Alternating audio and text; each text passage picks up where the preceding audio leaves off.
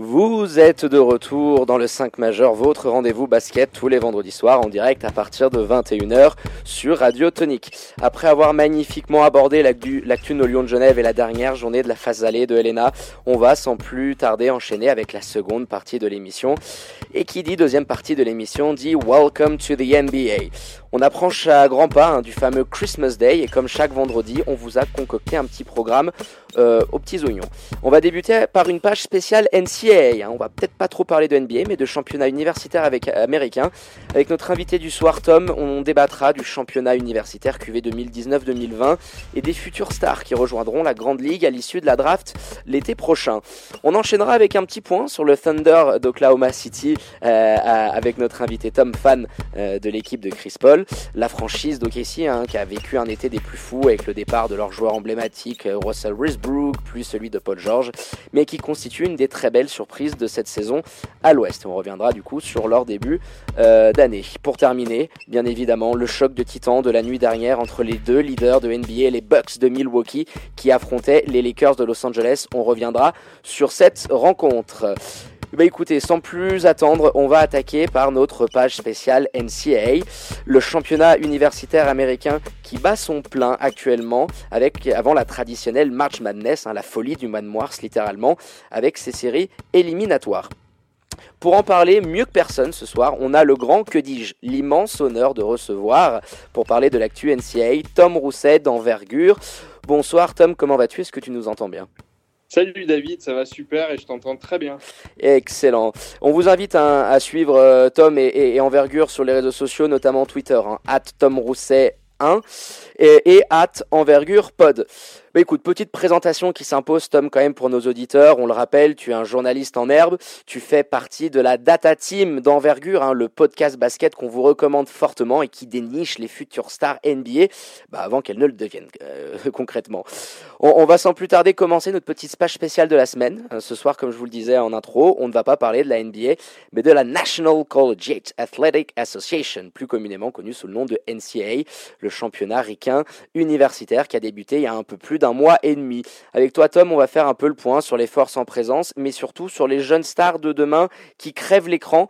Et on va, bien évidemment, parler des top picks hein, annoncés pour la prochaine draft que vous connaissez sûrement, mais pas que puisque tu nous donneras aussi tes petits chouchous hein, et les prochains styles que tu vois euh, pour l'été à venir. On va également faire un petit point cocorico avec les meilleurs prospects français. Et puis on terminera tous les deux sur un petit débat autour de l'avenir de la NCAA, euh, entre droit d'image, rémunération des joueurs, loi californienne, le cas James Wiseman. Euh, on aura de quoi faire avec des dossiers qui ont beaucoup fait jaser. Allez, on va attaquer Tom, euh, si tu le veux bien, avec les noms les plus renflants de cette QV 2020. Et puis on va, attaquer avec le joueur clairement le plus attendu pour être appelé en premier par Adam Silver cet été. C'est Anthony Edwards. Est-ce que tu peux nous en dire un petit peu plus, euh, Tom, sur l'arrière de la fac de Georgia qu'on compare souvent à une sorte de mini Oladipo? Oui, Anthony Edwards, euh, donc de, Georgia, comme tu l'as dit, Georgia qui est pas un programme euh, réputé pour son équipe de basket, plus pour son équipe de, foot américain. Euh, mais Anthony Edwards, ouais, c'est un petit peu un, Victor Oladipo, gros scoreur, pas mal en défense, euh, qui porte pour l'instant ses Bulldogs à un bon début de saison. Un bon début de saison dans une, dans une SEC toujours très relevée, hein, on le sait, avec par exemple Kentucky, LSU ou encore Tennessee qui peuvent faire du bruit cette année. Donc Anthony Edwards, qui aura la, lourde charge d'emmener euh, ses Bulldogs vers un peut-être un tournoi NCAA, ce qui serait euh, une performance pour, euh, pour Georgia. Ouais, clairement, c'est vrai que moi je, je, suis pas mal. Alors la NCAA, peut-être pas au même niveau que vous, à, à, me réveiller tous les soirs, mais il, a tout vraiment de, de la future star en puissance. Ce, Anthony Edwards, il, il, il impressionne beaucoup. Qu'est-ce quel défaut, clairement, tu le vois euh, aujourd'hui euh, à, ce très jeune joueur? Peut-être euh, peut-être en défense, peut-être qu'il peut progresser en défense, mais au niveau du, au niveau du scoring, il a, il a vraiment tous les, tous les outils pour être bon au, niveau, au niveau au-dessus. il est capable de, de faire de, de, gros cartons sur, sur un match. Ah, il, a planté des sacrés, des sacrés pointes hein. cette année, on le rappelle. Il est, euh, quasiment à 20 points de moyenne euh, cette année euh, en NCAA. Hein. C'est un joueur en plus qui est alors que tu le disais qu'il y a certaines petites lacunes encore défensivement, mais qui est très bon en termes d'interception, hein, parce qu'il tourne à plus de deux interceptions par match. C'est quelque chose d'assez impressionnant. Prend des rebonds, il arrive à faire quand même quelques assists également. Alors il y a un petit peu d'échec encore de son côté avec beaucoup de pertes de balles et un pourcentage à trois points encore un peu faible.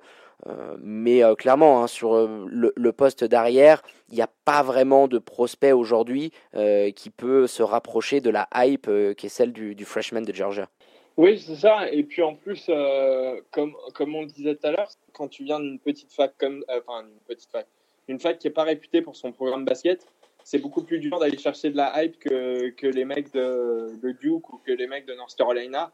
On pense notamment à, à Cole Anthony qui a, qui a, un peu plus de hype parce qu'il vient de North Carolina. On en parlera tout à l'heure, c'est bien, tu, tu, tu, vas nous faire une belle petite transition. Vas-y, poursuis. il est, à, il est à, presque à 20 points de moyenne, 5 rebonds de moyenne, 3, 3 passes de moyenne, donc il est, il est assez complet sur le plan, euh, sur le plan offensif. Maintenant, euh, s'il arrive à passer un step défensivement, euh, ça, peut, ça peut devenir très très intéressant au niveau dessus. Quoi ouais, il a tout en bagage. Euh, il, me fait beaucoup penser au petit Oladipo euh, par rapport à ça. Quasiment trois interceptions. Enfin, c'est, c'est, assez fou les, les stats qu'il fait du côté de Georgia. Donc après, comme d'hab, hein, ça sera aussi euh, la March Madness. Hein. On rappelle pour nos éditeurs, la March Madness, littéralement la folie du mois de mars. c'est, quelque chose d'assez spécial aux États-Unis. Tiens, tu peux nous en parler un petit peu. Cet attachement qu'ont les, les Américains pour leur université et ce mois de mars où voilà, tous les Américains sont branchés devant leur télé pour suivre leur fac. Euh, et puis cette phase finale, hein, les playoffs concrètement de, de NCAA. Oui, euh, la March Madness, c'est. Ça, prend tout le mois de mars parce qu'on a, on a tendance à penser que c'est juste le, tournoi en fait de, de, 64 équipes, le tournoi final à 64 équipes. Mais en fait, ça prend tout le mois de mars, sachant qu'il y a euh, des tournois de, de, qualification qui sont des tournois de conférence. Chaque conférence un tournoi où toutes les équipes participent. Et, euh, et, à l'issue de ces tournois de conférence, donc une équipe va se qualifier pour la March Madness. Et après, c'est un comité qui décidera euh, qui euh, des autres équipes qui n'ont pas gagné leur tournoi participeront au tournoi. Donc la, la, March Madness, c'est sur deux à trois semaines si on compte le, si on compte le Final Four. Et c'est effectivement, effectivement le, sommet pour pour des joueurs universitaires d'aller chercher, euh, d'aller chercher un titre, euh, un titre euh, lors de cette March Madness. C'est quelque chose qui, qui, est très, qui est très fort pour tout le monde parce que toutes les générations, que ce soit les, soit les enfants ou les étudiants ou même, même les grands-parents, sont toujours attachés à leur fac. Et c'est là qu'on voit, c'est là qu'on voit l'importance, l'importance de l'attachement aux universités qu'ont les, Américains. Ouais, on a eu l'année dernière encore euh, une marche madness de folie, euh, des, des, stades, enfin des, salles remplies euh, à, gogo, c'est assez incroyable. On, vous invite franchement hein, sur le mois de mars. Je m'y suis mis il y a quelques années, je te le dis hein, clairement, je suivais un petit peu de loin. et c'est vrai que maintenant, c'est un rendez-vous que, je ne loupe pas parce que tu assistes à des matchs assez fous. C'est un basket, alors oui, très jeune, très rapide par moments un peu individualiste, mais, mais, tout le folklore en fait, parce qu'il y a un vrai folklore autour, est quand même assez incroyable. Donc euh, voilà, on, en reparlera bien évidemment dans, dans les émissions euh, du, du, mois de mars, mais euh, jeter un petit coup d'œil là-dessus, ça, vaut, ça vaut vraiment le détour. Oui, il y a, en, mars, il y a quelque chose de très intéressant aussi que font les Américains, ça s'appelle les brackets.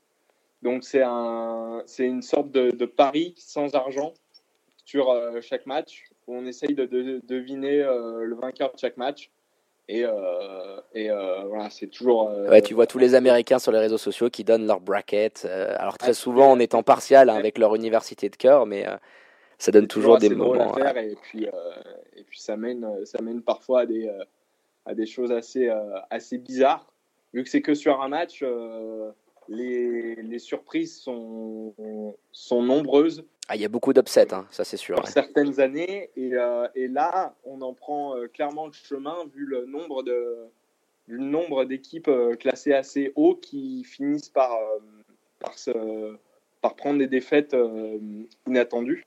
Et puis c'est le signe aussi que le, le, le, championnat universitaire aussi s'améliore. Hein. Il y avait euh, voilà, des, des, des, programmes, alors euh, on va en parler un peu plus tard, de, par exemple comme, comme Gonzaga, qui il y a 15-20 ans en arrière n'était pas forcément une des universités les plus réputées et qui euh, maintenant s'impose et s'installe comme, un des, tout meilleurs programmes de basket. Donc c'est assez excitant de, de, pouvoir voir ces, ces, upsets comme les Américains les appellent quand une, une fac hein, présumée plus faible arrive à, l'emporter face à un mastodonte. On, va poursuivre, Tom. On va laisser le cas de James Wiseman à part, hein, l'ex-pivot de l'université de Memphis, pour la fin de notre partie. Vous comprendrez un petit peu plus tard, euh, chers auditeurs.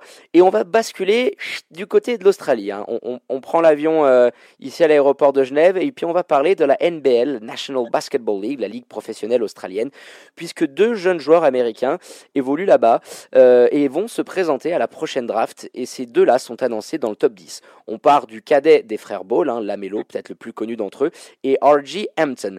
Euh, que penses-tu, toi, des, deux jeunes Américains? Et puis voilà, on l'a dit, le, plus médiatisé des deux, Lamelo, qui casse quand même des records de, de, précocité en Australie avec des triples doubles dans tous les sens. Alors, euh, pour, être, honnête, du coup, je, suis un petit peu moins que la NCAA, mais je les suis quand même euh, d'assez près.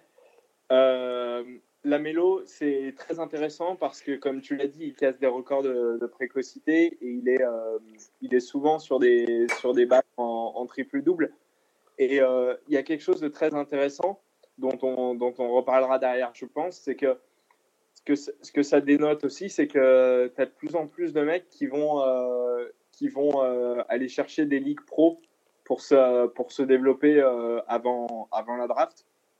Et Roger Hampton, c'est un peu pareil, c'est-à-dire que euh, tout le monde l'avait vu au, au Hoop Summit l'année dernière en disant. Euh, Alors je rappelle juste pour nos auditeurs, le Hoop Summit, c'est un très très grand rendez-vous américain à pas louper entre à peu près tous les meilleurs prospects euh, de lycée qui s'affrontent entre eux. Voilà, juste Pour, pour, faire un petit résumé. c'est les meilleures dernières années en fait au lycée qui s'affrontent juste avant de faire le jump vers la NCAA. Et euh, Andy Hampton avait été parmi ceux qui avaient fait le, plus parler euh, à l'issue du dernier, euh, du dernier Hoop Summit. Et du coup, le championnat australien se porte mieux grâce à ces, grâce à ces deux prospects. Et, c'est vrai que ça, ça, fait du bien de voir des, des, des, jeunes comme ça qui, qui cassent un peu les codes et, qui, vont, qui vont se frotter directement à des, à des pros parce que, euh, mine de rien, au niveau de, au niveau de l'expérience, euh, ils, en auront, ils en auront forcément plus que des, euh, que des universitaires qui auront joué que contre, des, que des gamins de 18 à 22 ans. Quoi.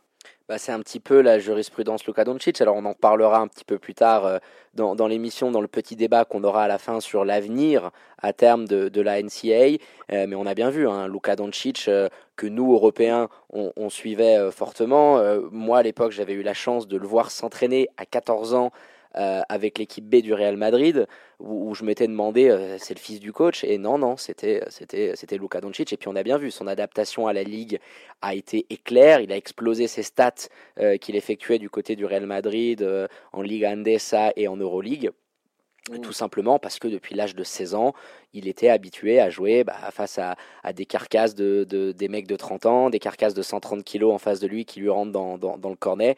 Donc oui, c'est sûr qu'entre ça et le niveau universitaire, il y a une grande différence. C'est pour ça que je, pense un, un, joueur comme Lamelo Ball, alors qu'il montre une certaine maturité dans son âge, hein, moi, forcément, avec la hype, j'ai regardé un petit peu euh, ce qu'il fait. Il a un imposant au rebond dans la, dans, la, dans, dans, la création. Alors, il a encore énormément de progrès euh, sur son shoot et, notamment sur son tir à trois points. Euh, mais il faut, faut, mettre les choses en perspective. Il joue aussi dans, dans, la ligue australienne, qui est quand même pas une des dernières ligues, ligues au monde. Hein. On a l'exemple d'Andrew Bogut qui, qui, était, qui était revenu là-bas, qui avait été élu MVP et, et, qui derrière était revenu faire des playoffs dans, dans un bel état de forme. C'est quand même un championnat assez pas mal, hein, le championnat avait des, des Et puis, euh, il y a également une équipe néo-zélandaise dans, dans, ce championnat. C'est les New Zealand Breakers, donc où évolue euh, R.G. Euh, Hampton. Donc lui, voilà, plus un profil combo garde. Hein. Gros potentiel athlétique, R.G. Hampton. un petit peu des progrès à faire au niveau du shoot.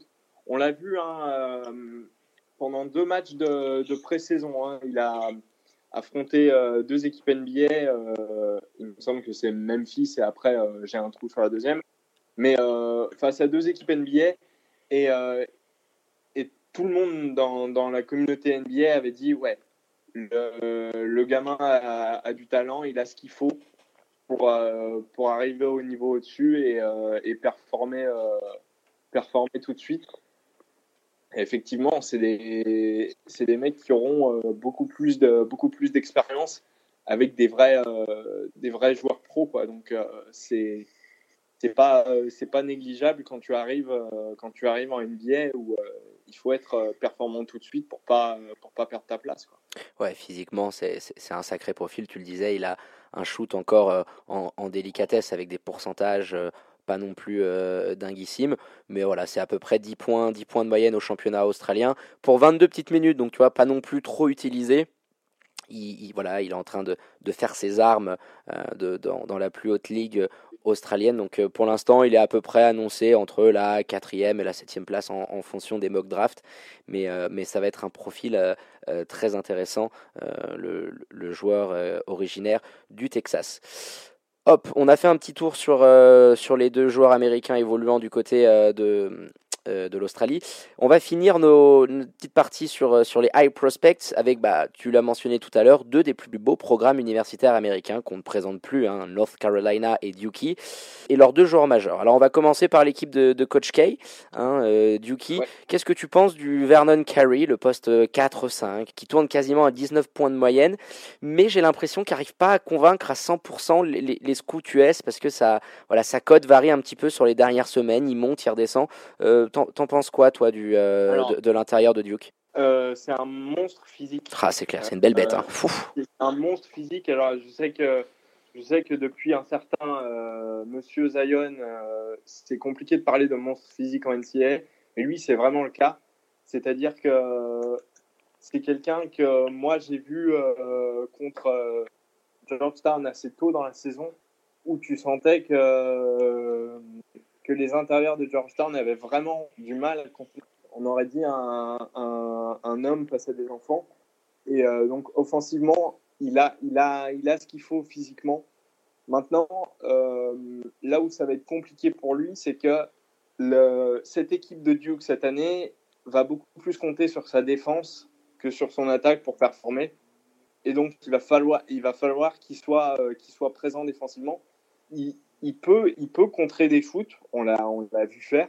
Maintenant, euh, est-ce que, est-ce qu'au niveau au-dessus, il arrivera à contenir, euh, contenir des mecs qui soient capables de, qui soient capables de l'emmener jusqu'à la ligne à trois points?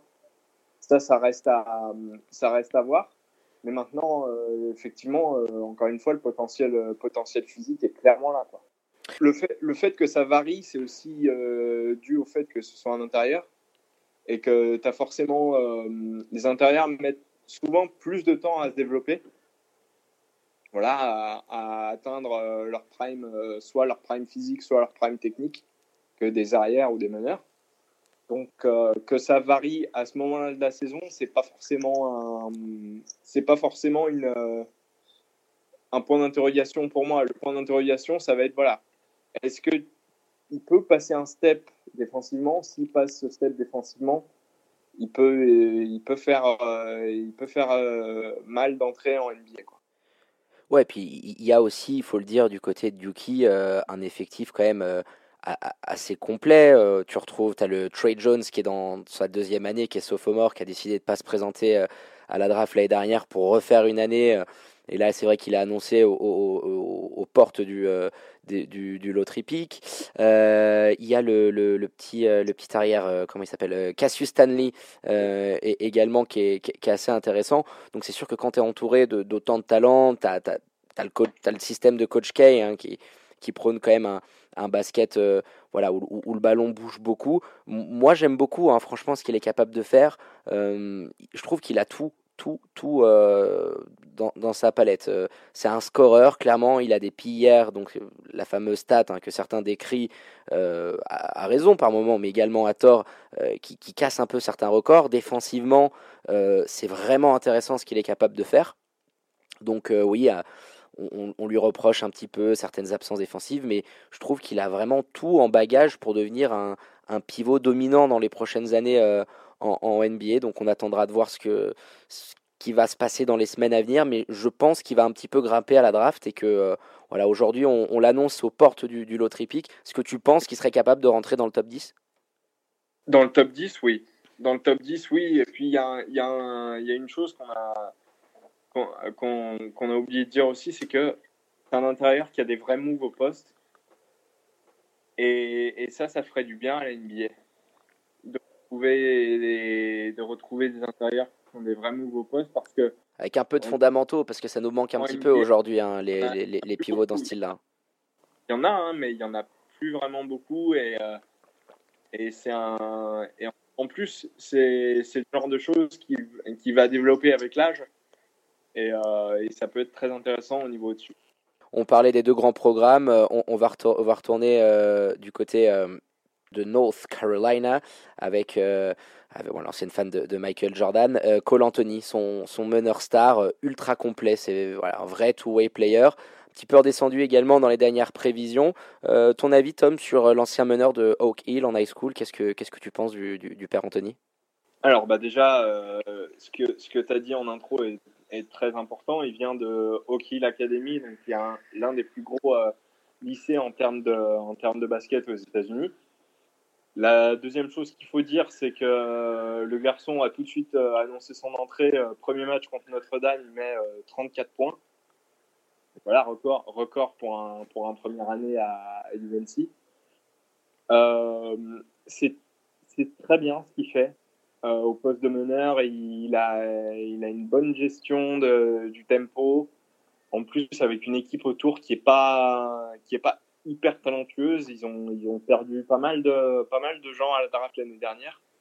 Euh, on pense à Kobe White, euh, euh Cameron Johnson. Ah, ça fait beaucoup de monde hein, quand tu perds surtout un mec comme, comme Kobe White. il avait une, une place vachement importante l'année dernière.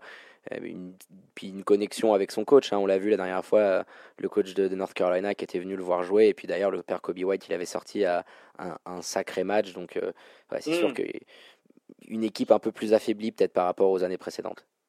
oui, clairement affaiblie. Et puis là, Cole Anthony est blessé. Cole Anthony est blessé pendant 4 à 6 semaines. Donc Maintenant, euh, il, va falloir, euh, il va falloir tenir la baraque du côté de, North Carolina et ça va pas être facile parce que euh, tu joues dans une conférence qui est, qui est l'une des plus relevées du pays. Et, il, y a, il y a possibilité que North Carolina ne soit pas dans la marche si jamais ça devait mal tourner pendant ces 4 à 6 semaines. Quoi. Et euh, c'est déjà arrivé dans l'histoire de, de, de, de, j'allais dire de la franchise de, l'université qu'il n'aille pas euh, en March Madness parce que c'est quand même assez inconcevable. Euh. Si, mes souvenirs sont bons, il me semble que la dernière fois où ils n'y sont pas allés, c'était il y a 10 ans, en 2010. Donc c'est assez rare. C'est-à-dire que c'est une. Ah, ça serait vraiment un accident industriel qu'ils n'y soient pas cette année, quoi. C'est l'une des facs qui fait partie des institutions, mais c'est parmi, parmi les facs qui font partie des institutions, donc on pense à Duke, on pense à North Carolina ou à Kentucky ou à Kansas, voilà, il y en a plein, hein, mais euh, les, quatre, euh, les quatre principales sont. Ouais, tu viens de donner le cadre fantastique à peu près. Ouais. Parmi, les, parmi ces quatre-là, c'est euh, clairement l'effectif le moins, le, moins, le moins prolifique cette année. Et on a tout de suite vu, voilà, par exemple, c'est la première fois depuis 10 ans aussi que North Carolina a perdu quatre matchs de suite bah, ils sont pas habitués à, du, du, côté, euh, du côté de la Caroline du Nord, donc euh, on, on attend. Ils sont pas, bah, ils sont pas habitués. C'est une, une, vraie, c'est une vraie période de, de, questionnement en fait pour eux. On va voir comment euh, le, père Cole Anthony pourra s'en sortir. Est-ce qu'il est capable? D'amener d'amener ses, ses, coéquipiers en March Madness Ça sera tout le défi pour lui dans les semaines qui viennent. On a fait un petit peu le tour avec toi. Ah bah tiens, j'en avais un dernier. Tiens, j'en avais un dernier que je voulais voir avec toi. Euh, c'était euh, la petite pépite euh, européenne d'Eni Avdija. Qu'est-ce que tu en penses un petit peu, lui Alors, qu'on annonce pareil, hein, dans, dans, dans, le qu'il évolue du côté du, Maccabi Tel Aviv, un, un, sacré profil, un joueur notamment qui impressionne par sa capacité de, bloc cette année puis il évolue en Euroleague, donc euh, en, termes d'académie de jeu pour te former, il n'y a, y a pas mieux. Euh, t'en penses quoi, toi, de la petite pépite israélienne? Alors, c'est très bien ce qu'il fait aussi. le Maccabi est, assez bien en Euroleague. maintenant, voilà, il va être, il va être dans le, il va être dans le top 5, je pense, clairement. Ah ouais, tu le vois. Ok, top 5, c'est vrai que sur certaines prévisions, on l'annonce entre euh, ouais, 10, certains 6 ou 7, mais euh, top 5, ok. En, fait, je, en fait, je crois que, et c'est intéressant ce que tu disais tout à l'heure sur, euh, sur Luka Doncic, c'est que j'ai l'impression qu'avec Luka Doncic, les Américains comprennent que de prendre un Européen plus tôt dans la draft, parfois ça en vaut la chandelle. Et parfois, le jeu en vaut la chandelle, pardon. Et, euh, et c'est vrai que avec lui, j'ai l'impression que les, les scouts NBA sont capables de se dire un mec qui fait ça en Euroleague, il est capable de faire, euh, de faire la transition en NBA peut-être plus vite qu'un qu'un mec qui fait ça en, en NCAA et qui, qui, joue contre des gamins euh, tous les samedis. Quoi. Ouais, et puis il est dans une sacrée équipe. Hein. On présente plus le Maccabi le Maccabi Tel Aviv. Hein, c'est une des plus grandes euh, institutions euh, de basket en Europe euh, qui domine le championnat israélien, public de fou, parce qu'il faut aussi voir l'ambiance dans laquelle un gamin comme ça est habitué à jouer. Donc forcément, ça ça va peser dans la tête des scouts. Et puis voilà, tu le disais très bien, la jurisprudence Luka Doncic, on est en train de se voir que bah, peut-être que les Américains voient d'un œil un petit peu, un petit peu hautain ce qui se fait en Europe. Euh, il, il, a, il a même pas 19 ans encore, il, il les aura euh, tout juste le, le, soir de la draft. Euh, lui aussi, il est en train de monter, il fait des super choses en Euroleague. Je pense que dès qu'on va arriver dans, dans la phase éliminatoire, là, on, on, on va voir vraiment ce qu'il a, dans le ventre. Mais voilà, belle, belle envie de voir ce que, ce que peut donner euh, l'ailier israélien, qui est, qui est pareil, très, très, très costaud, très complet, voilà, capable de bien défendre, intelligent. Ça, c'est ce qui ressort. Hein. Il a un vrai QI basket. Euh, donc, oui, euh, c'est-à-dire que c'est un, c'est un mec qui va, euh, qui va appliquer les consignes du coach et qui va, qui va être, qui va vouloir écouter ce que, que les, les gens au-dessus ont à lui dire. Et, et ça, c'est aussi très important au niveau de, de l'attitude du mec parce que, parce que c'est important pour, pour euh, la construction d'un collectif. Ouais, c'est clair. Bah, écoute, on a fait un petit tour cette fois-ci, voilà, sur euh, les noms les plus hypés. Je l'avais rajouté au, dernier moment, hein, euh, le, père Denis. et puis, on va maintenant bah, aller chez nos voisins français, petit cocorico, la France qui probablement va réaliser un tir groupé historique à la prochaine draft. Alors, euh, on ne peut pas commencer, hein, euh, géographie oblige, euh, sans parler du petit prodige de la Svel, Théo Malédon, qui brille lui aussi en Euroleague, annoncé l'autre hein, c'est-à-dire dans les 15 premiers choix, on rappelle pour nos, pour, nos éditeurs. Et son nom, il revient très souvent associé à son compatriote Kylian Hayes, de la même génération 2001, et qui lui brille de l'autre côté du Rhin, en Allemagne, chez les Radio Farm Ulm. pas en Euroleague, c'est en Europe Cup, et puis il vient de poser un, carton euh, assez fou sur, euh, sur leur dernier match. Euh, est-ce que tu peux nous en dire un petit peu plus sur les deux futures stars annoncées du basket français? Ouais. Alors moi, je connais plus Théo Maledon que Kylian Hayes parce que je suis de Lyon. Ah, un fan de l'Olympique Lyonnais, je suppose. Un fan de... Non, ça c'est une autre question.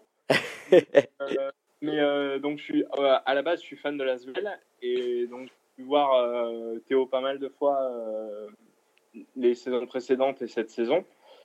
C'est vrai que il a, il a un vrai, il a une vraie vision du jeu.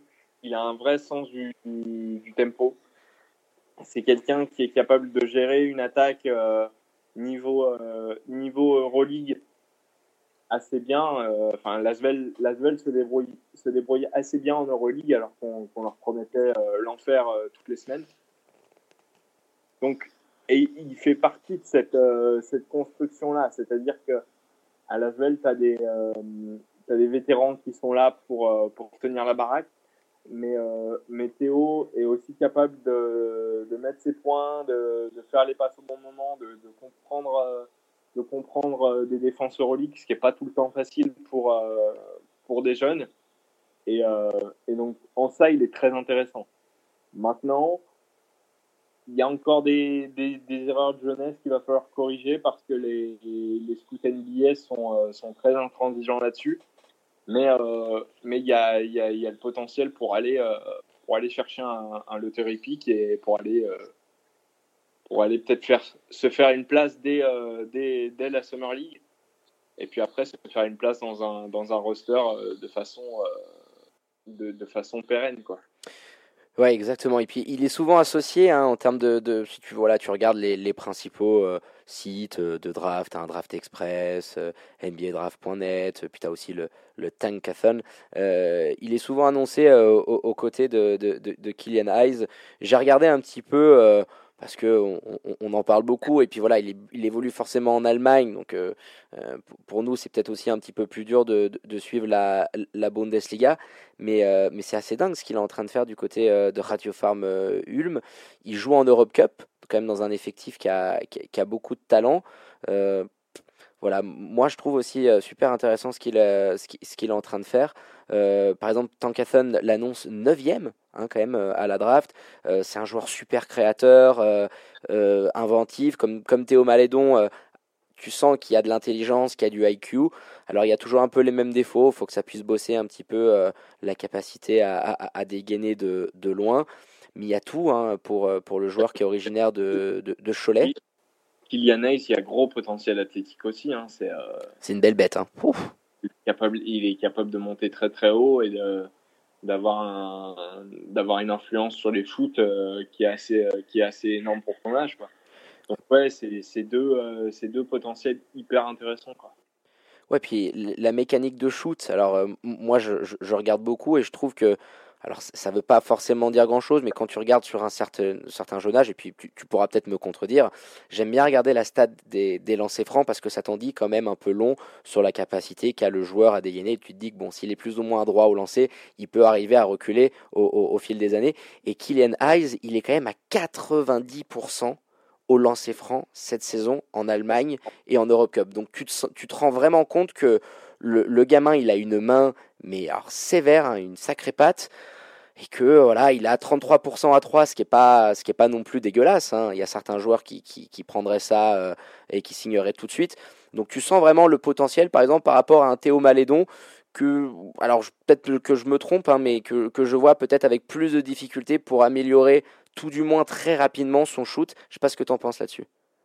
Oui, euh, et puis il y a une autre, euh, il y a une autre caractéristique moi que je trouve intéressante au niveau des lancers francs, c'est que ça en dit souvent beaucoup aussi sur euh, la capacité d'un joueur à, à gérer la pression. C'est-à-dire que euh, les joueurs disent souvent que le, le lancer franc, c'est l'endroit où on se sent le plus seul et on a, on a plus de pression parce que tout le monde nous regarde. Et, euh, et donc le, le 90% de Kylian parle, de, parle quand même pour lui-même et, nous dit que c'est un, c'est un, c'est un gamin qui a pas peur de, qui a pas peur de, de prendre les shoots, de prendre les shoots importants. Ouais, il les a, il les a dans le pantalon, il les pose. Donc euh, voilà, moi je pense qu'il y a certaines drafts où il l'annonce vachement plus haut, mais euh, on n'est pas à l'abri d'avoir deux Français en, en loterie pick, euh, ce qui serait une première et assez assez exceptionnel. Puis un peu sur sur les mêmes postes, voilà, ça, ça, ça, laisse présager de très belles de très belles choses pour les années à venir pour pour l'équipe de France. On reste du côté du côté des Français. Et puis euh, maintenant, on va passer du coup euh, de l'autre côté de l'Atlantique.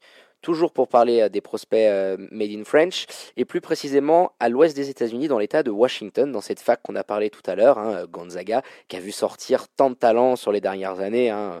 Alors de mémoire, le père Sabonis, l'année dernière le japonais Rui Hachimura. Alors l'équipe orientée. Voilà, exact. Oh, Ronny Turiaf, c'est vrai, qui est, qui est, sorti de là-bas. Donc l'équipe orientée par le légendaire Mark Few, hein, ça doit faire quasiment 20 ans qu'il a la tête de l'équipe. Ça fait 20 ans. Ça fait 20 ans, voilà. Bah, tu vois, j'étais pas loin. Dispose quand même de deux joueurs tricolores euh, qui brillent cette année euh, dans, dans, leur rang, Kylian Tilly et Joël euh, euh, le, on va commencer non pas par le, le Kylian Tilly qui vient d'une grande famille de sportifs, hein, entre le père et le frère, le volet, le, le basket. C'est une famille de, de, de sportifs de haut niveau. Joël Haï, euh, il est en train de remonter sacrément à la draft. Il est même, euh, je crois que c'était sur NBADraft.net, euh, annoncé au premier tour. Qu'est-ce que tu en penses, toi, qui dois, suivre assidûment Gonzaga, du jeune, du Joël?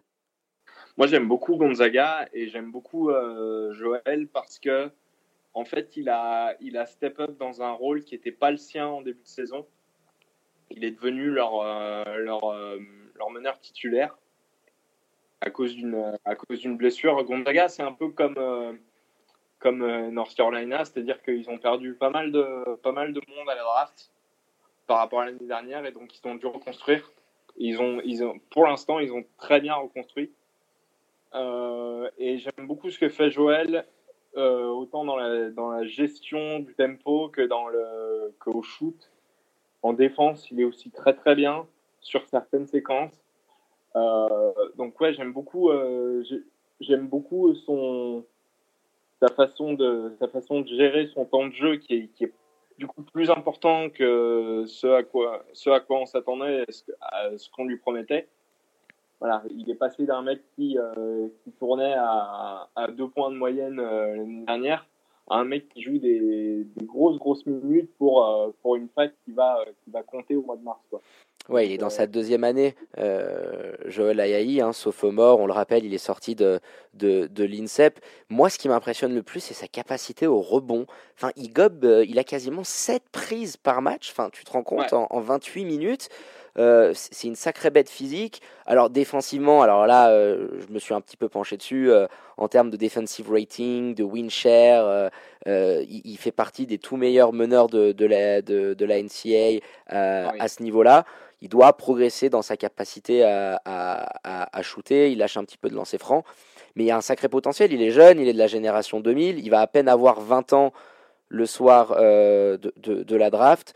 Et puis c'est un, un, profil voilà athlétique, européen, ce que les Américains aussi commencent à aimer aujourd'hui, les, les, meneurs européens avec un petit peu d'IQ, un petit peu à la sauce à la sauce ricaine. Donc est-ce que tu le vois lui peut-être encore grimper, hein, qu'il a une, une, une, pardon, une progression folle ces dernières semaines? Tu le vois peut-être se rapprocher euh, d'un lot épique ou ça risque d'être trop pour lui? Un, un, un, autre épique, ça va être compliqué pour, euh, pour une raison qui est, qui est très simple et qui n'a rien à voir en fait avec euh, le joueur qu'il est, c'est que Gonzaga évolue dans une conférence très faible. Et donc on va, on va se rapprocher maintenant du, euh, du mois de janvier où ils vont jouer essentiellement des équipes de leur conférence. Ils mettent, ils mettent, mettent des blowouts à tout le monde de plus 40 ou plus 50 à chaque fois. Et du coup, les joueurs de Gonzaga sont souvent, euh, sont souvent pénalisés par leur conférence, dans le sens où euh, c'est pas hyper compétitif. Et, et, en fait, le seul, euh, le seul endroit où Joël pourra vraiment, pourra vraiment s'exprimer devant, euh, devant euh, le plus de monde et certainement le plus de scouts, ce sera pendant la March Madness, où là, il faudra qu'il soit, faudra qu'il soit, au top de sa forme pour, monter encore euh, dans la draft. Donc un, un loterie ça, ça risque d'être compliqué à aller chercher, mais euh, pourquoi, pas un, pourquoi pas un top 20 ça serait super intéressant un top 20 avec euh, une belle génération de, de, de de jeu pour, euh, euh, pour les Français. Et puis on, on va passer à, à Kylian Tilly qui lui est plus annoncé euh, voilà, deuxième tour, voire fin de, de, de, deuxième tour. Alors il y a aussi le fait euh, que c'est un senior, et c'est quand même assez rare un senior qui se présente à la draft, puisqu'il est sur sa quatrième année euh, d'université. Mais voilà, il, s'est imposé après une saison dernière un petit peu en, délicatesse sur les stats. Il est à plus de 12 points, il gobe des rebonds, il s'est largement amélioré. Il y en a qui pensent, hein, j'ai lu un super article la dernière fois sur euh, The Athletic d'un journaliste qui disait qui, euh, bah, couvrait Gonzaga et que peut-être euh, pour Kylian Tilly un retour en Europe serait peut-être à privilégier parce que là il pourrait vraiment faire de belles choses. Tu penses qu'il a vraiment un futur en, NBA, lui aussi l'ancien pensionnaire de l'INSEP? Futur en NBA, je sais pas. Moi ce que je vois c'est que depuis le début de la saison, Mark Few en fait l'un des, des, des points centraux de son attaque et que pour son développement, il euh, n'y a pas grand chose de mieux que de faire partie de, euh, que d'être le point central de l'une des meilleures attaques du pays. Maintenant, euh, si Gonzaga fait un, fait un run euh, jusqu'au Final Four ou peut-être jusqu'à la finale ou peut-être jusqu'au titre, ce qui est, largement possible, euh, là, il, là, il aura l'attention de tout le monde et on pourra, on pourra essayer de voir si en NBA ça peut marcher. en NBA, il aura un avantage, c'est que c'est un, c'est un grand qui est capable de stretcher. Ce que, ce que les, les scouts NBA recherchent de plus en plus, c'est un grand qui est capable de stretcher et qui est capable de défendre sur, euh, sur des mecs euh, au périmètre. Donc, ça, c'est un avantage. Maintenant, comme tu l'as dit, c'est un senior. Euh, son, son, développement va être une vraie question. La, la rapidité de son développement au niveau NBA, parce qu'un un mec qui arrive à 23 ans, on va lui donner moins de temps qu'un mec qui arrive à 19 ans. Dans le sens où si, euh, si les équipes NBA ont, ont besoin d'un grand tout de suite, on va peut-être pas aller chercher un senior, on va peut-être aller chercher un mec où on se dit ouais on peut on peut le développer pendant 2-3 ans et puis après le faire starter. Euh, Kylian, ça va être une, euh, Kylian, ça va être une vraie question là-dessus, c'est que c'est quoi son. En fait, la question que je me pose, c'est quel est le plafond de ce mec aujourd'hui, quoi, au niveau, euh, au niveau NBA, en fait. Et puis, on va terminer un petit peu sur, euh, sur, les sur, sur, notre petite page Cocorico. Honnêtement, 4, quatre Français euh, dans, dans, le premier tour de la draft, tu, tu, tu, peux y croire ou pas? Ou tu penses que peut-être le, le Pertilly il va redescendre un petit peu? Mais aujourd'hui, on, on, peut être légitimement en, en attente d'espérer voir 4 Frenchies dans, dans les 30 premiers. On peut espérer. Euh, maintenant, euh, il y a pas mal de choses qui vont bouger d'ici le mois de juin. Euh, mais, mais ouais, c'est l'une des années où on peut se dire peut-être 4 Français au premier tour et puis peut-être 4 Français avec une chance d'intégrer une rotation NBA et pas juste de pas juste d'aller chercher un spot en, en G League quoi. Et c'est ça qui est intéressant et puis ça, ça, laisse présager de très belles choses pour, euh, pour Vincent Collet s'il reste à la tête de l'équipe de France hein, sur le poste de meneur. Tu te dis que, je sais pas, hein, avec par exemple les JO de 2024 en, en, prévision, quand tu vois l'afflux de, de, joueurs qui arrivaient euh, en NBA dernièrement, et puis on a l'exemple avec un Frank Nilikina qui a, qui a, quand même été super important mm. à la dernière Coupe du Monde. Euh, un Sekou Doumbouya, des Rudy, des, des Evan qui vont arriver, eux, dans leur force de l'âge tu te dis que 2024, euh, si ça continue, ça, ça, va être quelque chose, l'équipe de France. Hein. pour la nouvelle génération en EDF, ça va être, euh, ça va être super, super bien. Et puis, euh, et puis voilà, ça fait, ça fait plaisir de, de, voir, de voir des Français aussi performants en et dans des, dans des, surtout dans des gros programmes. Ouais, c'est ça, c'est dans des très gros programmes. Ouais. On a clairement, on a clairement une chance d'avoir on a clairement une chance d'avoir deux, deux, Français euh, champions NCA en mars prochain, en mars prochain et c'est pas c'est pas parce qu'ils sont français que je dis ça, c'est parce que euh, Gonzaga a clairement euh, a clairement une chance pour aller chercher un, un titre. Puis le dernier c'est le Jux, non? Le dernier oui c'est Jux et deux fois avec. Euh, c'est un back-to-back. Hein. Hop, on, va basculer. On a fait ce, ce tour sur, euh, sur les meilleurs prospects français de, de l'année. Puis on va attaquer les, les, petits styles de la prochaine draft. Tu nous as donné des, des, des petits noms. Voilà, ces joueurs que personne vraiment ne voit venir, à l'image un peu d'un Draymond Green, par exemple. Et tu en as choisi euh, quelques-uns, Tom, qui, qui t'ont tapé dans l'œil. J'avais noté voilà, Caleb Wesson, Dodson et puis le, le petit Obi Topin. Je te laisse commencer par, par celui que tu veux. Alors, moi, je vais te parler en premier d'Obitopin. Euh, Obitopin, moi, il y, a, il y a deux semaines, en fait, je le connaissais pas tant que ça. Et j'ai regardé euh, son équipe, donc les euh, Dayton Flyers, qui, peut, pourrait être une surprise aussi en, mars. Euh, je les ai regardés face à Kansas. Et j'ai vu ce mec, Obitopin, qui balançait à trois points, un grand qui balance à trois points, qui a 20 qui a 20 points, 8 rebonds de moyenne, avec, euh, en shootant à 63% au tir. Et je me suis dit, euh, je me suis dit, mais ce mec a clairement de quoi, euh, de quoi être un, un loterie pick et, et peut-être même plus. J'ai vu que NBADraft.net le, mettait en, en quatrième. Pour, c'est un peu le même, le même. Enfin, c'est pas un problème, c'est un peu le même cas de figure que que, Anthony, Edwards.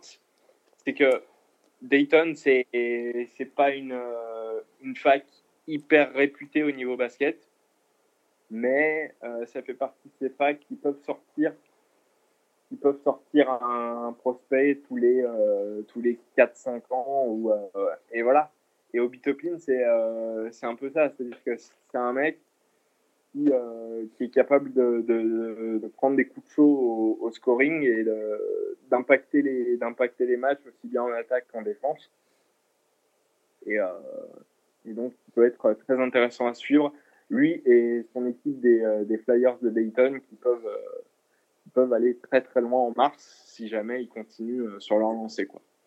Ouais, top 4 actuellement. On attend de voir s'il arrivera à se stabiliser, mais voilà, un des joueurs un peu, un peu apparu de, de, derrière les fagots en, en, tu nous avais aussi parlé de, Caleb Wesson.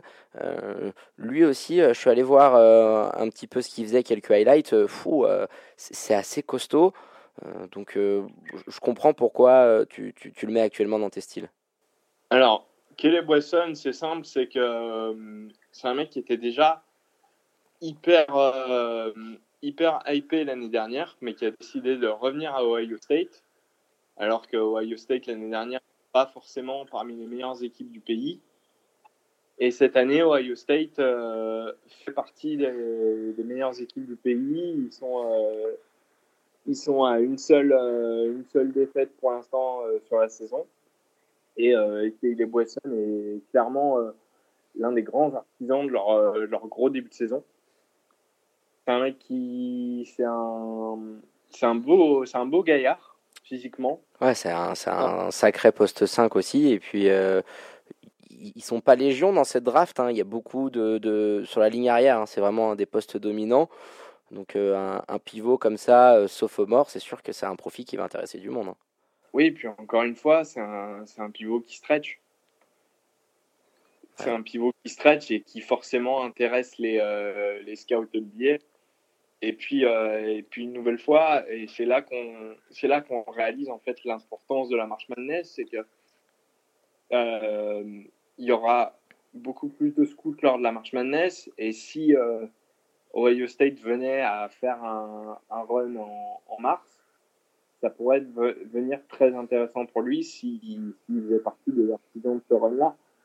C'est-à-dire que c'est un peu là que ça va se jouer aussi.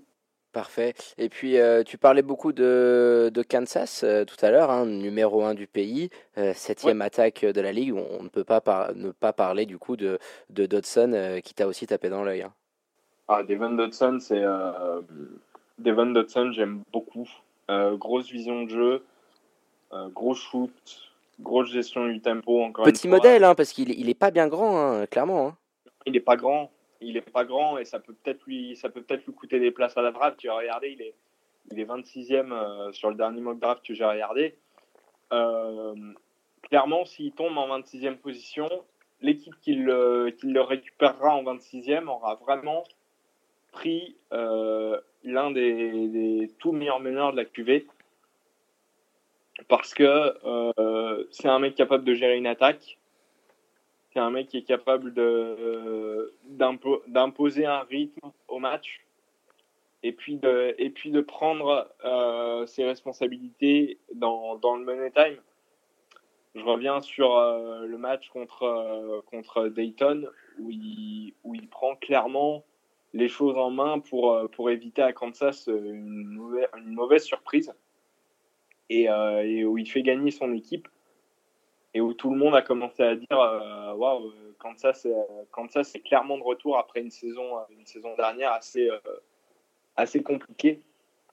Donc, donc, encore une fois, un, un, mec, à, un mec à suivre. C'est une vraie fusée, hein, je te coupe, hein, j'ai pu le voir. C'est incroyable la vitesse qu'il peut avoir quand il est euh, balle en main. Hein. C'est un meneur. Euh, une grosse vitesse balle en main. Waouh, c'est vraiment un dragster, quoi. Ce, joueur de, ce genre de joueur un petit peu. Euh, alors, je, je prends juste ce point-là, un petit peu à la Aaron Fox, qui, qui, qui quand il t'attaque le cercle, bah, c'est quasiment impossible de les suivre. Donc derrière, il est habile, il est habile au niveau de la passe, tu le disais. Alors même s'il n'est pas bien grand, il est, c'est pas non plus un manchot en défense parce que il arrive à compenser derrière.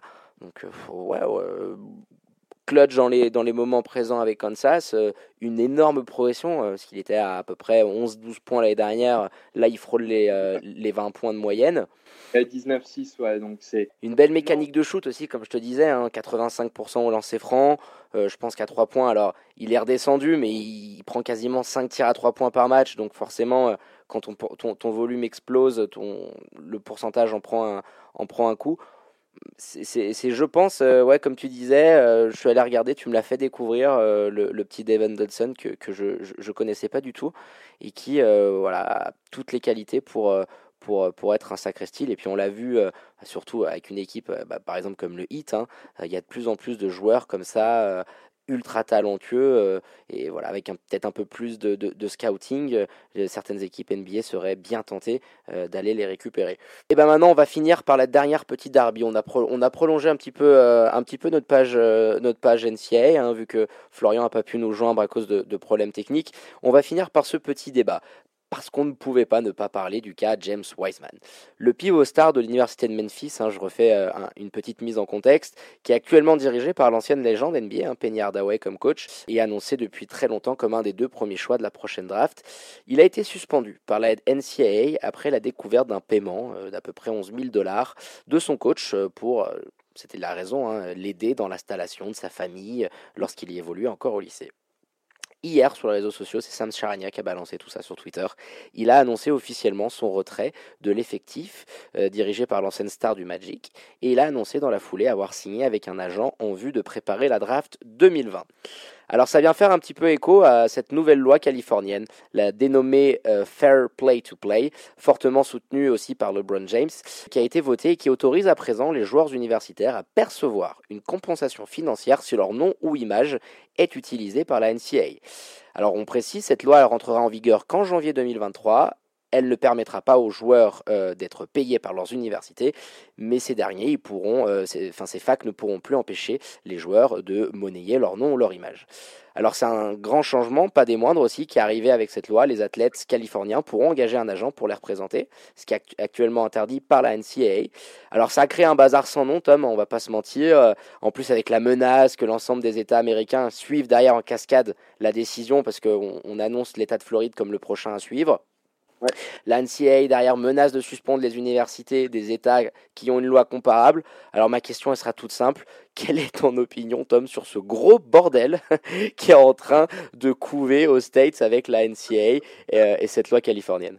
Bah effectivement, comme tu le dis, c'est un gros bordel. C'est-à-dire que euh, il y a besoin d'une grosse mise en contexte à chaque fois parce que les, les textes de loi sont hyper compliqués à comprendre voilà, euh, beaucoup de gens pensent que les joueurs vont être payés euh, après les matchs, mais en fait, c'est pas des primes de match. Ça concerne juste leur, euh, leur image et leur. et l'exploitation, en fait, parce qu'on rappelle juste pour nos auditeurs, la NCAA, c'est une énorme machine à fric. C'est-à-dire, il y a des jeux vidéo, hein, comme on a le FIFA 20, le NBA 2K, il y a des jeux de, de, football américain, juste universitaire. Il y avait aussi quelques années euh, au basket. Euh, chaque grande fac hein, a un stade de foot avec minimum 10 000 places, euh, une salle de basket un peu pareil. Vous reproduisez ça avec à peu près tous les sports, le hockey, etc. La NCAA est, alors, avec le statut qu'elle sert, une des ligues les plus riches au monde.